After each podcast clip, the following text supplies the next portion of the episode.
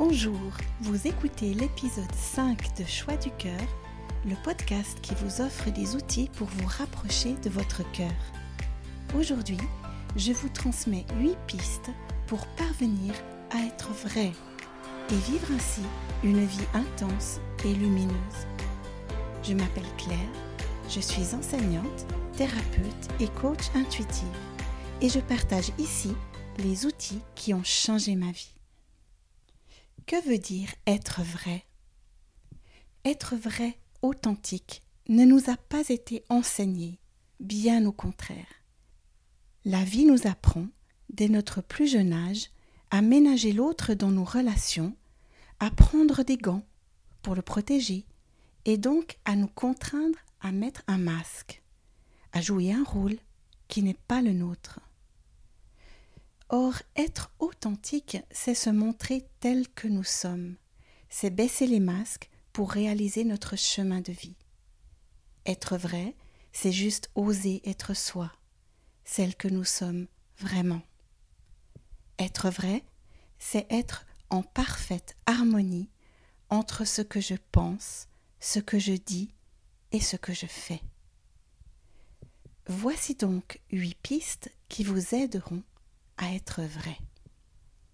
La première est de se recentrer sur soi. Il est capital de se poser la question suivante. Qu'est-ce que l'authenticité pour moi? Qu'est-ce que je ferais dans ma vie si j'étais vrai? Si j'étais tout à fait moi-même? Qu'est-ce qui serait différent? Accordez-vous le temps nécessaire pour répondre à cette question capitale. Vos réponses vous indiqueront si vous êtes authentique ou non dans votre quotidien et le chemin qu'il reste à parcourir. La deuxième piste est de se défaire de nos peurs. Par peur de déplaire à l'être aimé ou toute autre personne, de peur de passer pour une ingrate, de peur d'être rejetée, nous faisons des pirouettes pour ne pas dire ce que nous pensons. Voici quelques exemples. Vous faites du shopping et vous cachez le montant de vos achats à votre conjoint. Vous n'osez pas refuser l'invitation d'une amie, mais vous auriez juste besoin de temps pour vous. Vous avez choisi un métier qui plaisait à vos parents, alors qu'un autre métier vous aurait plu davantage vous vous extasiez devant un cadeau qui ne vous plaît pas. Osons donc laisser nos peurs de côté pour nous rapprocher de nos envies et de nos besoins. La troisième piste est de se donner le droit d'être imparfaite. Nous pensons que nous devons toujours nous améliorer et donner la meilleure image de nous-mêmes. Or, bien souvent, nos décisions ne correspondent pas à nos désirs profonds. Nous nous retrouvons alors dans des situations qui ne sont pas en alignement avec nos ressentis. Donnons-nous le droit d'être imparfaites. Osons nous dire ce que je fais est bien, sans nous sentir contraintes d'en faire toujours plus, toujours mieux. Donnons-nous le droit aussi de ne pas toujours être vrai et authentique. La quatrième piste est d'écouter son corps et ses émotions. Être très attentive à ce qui m'anime, à ce que je ressens. Est-ce que telle ou telle activité ou relation m'apporte de la joie ou au contraire représente une contrainte? Suis-je le plus souvent ouverte confiante et en sécurité? Ou ai-je peur? Est-ce que je me sens heureuse ou frustrée et en colère de faire ceci ou cela? Est-ce que mon corps est détendu ou au contraire crispé? Si je ressens des tensions, où se situe-t-elle?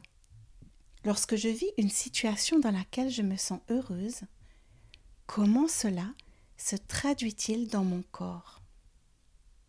J'aime beaucoup la citation de Jacques Salomé qui dit Tout ce qui ne s'exprime pas s'imprime.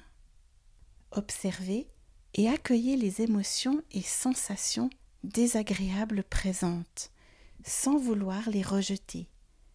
Elles sont les signes que vous vous détournez de vous-même. Être vrai, c'est pouvoir se mettre en colère quand cela est nécessaire, sans perdre le contrôle. C'est pouvoir s'affirmer alors que la peur nous freine. Remerciez ces sensations parfois très désagréables. Votre corps est votre GPS, le messager de votre âme. À force de bloquer nos besoins, le corps finit par crier et développe des malaises et des maladies. La cinquième piste est d'avoir le courage de changer ses habitudes. Priorisez ce qui est important pour vous. Qu'est-ce qui est important pour vous en ce moment? Que souhaitez-vous vraiment? Nous avons tellement l'habitude de jouer un rôle par peur du camp, dira-t-on, que nous en oublions l'essentiel, nous, notre réalisation. En effet, sortir de sa zone de confort demande du courage, mais le jeu en vaut la chandelle. Être vrai, ce n'est pas seulement être vrai avec les autres, mais surtout et avant tout être vrai avec soi-même. Être vrai, c'est oser dire non quand on n'en peut plus de dire oui. C'est oser dire et ne plus se taire.